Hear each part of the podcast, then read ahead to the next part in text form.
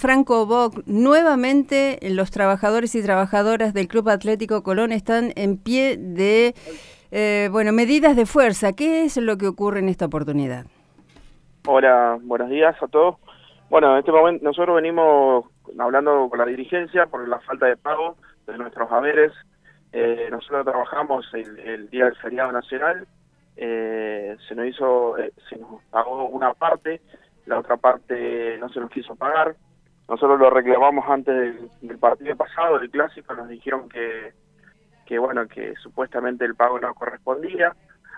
Eh, nosotros para, la verdad que para no, no generar un conflicto el día del clásico, que fue una fiesta, eh, pasamos la medida de fuerza para, para estos días.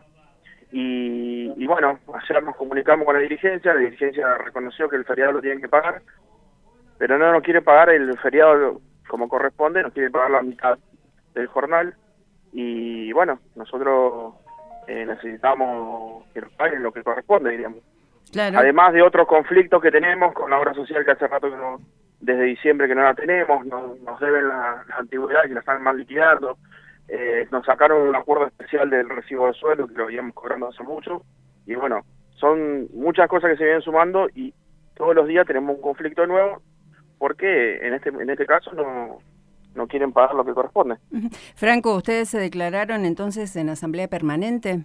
Nosotros nos declaramos en asamblea permanente, eh, vamos a esperar hasta hasta el inicio de, la apertura de puertas, a ver si, si llega la plata, si nos depositan, eh, y en base a eso haremos una asamblea y veremos qué, qué sucede.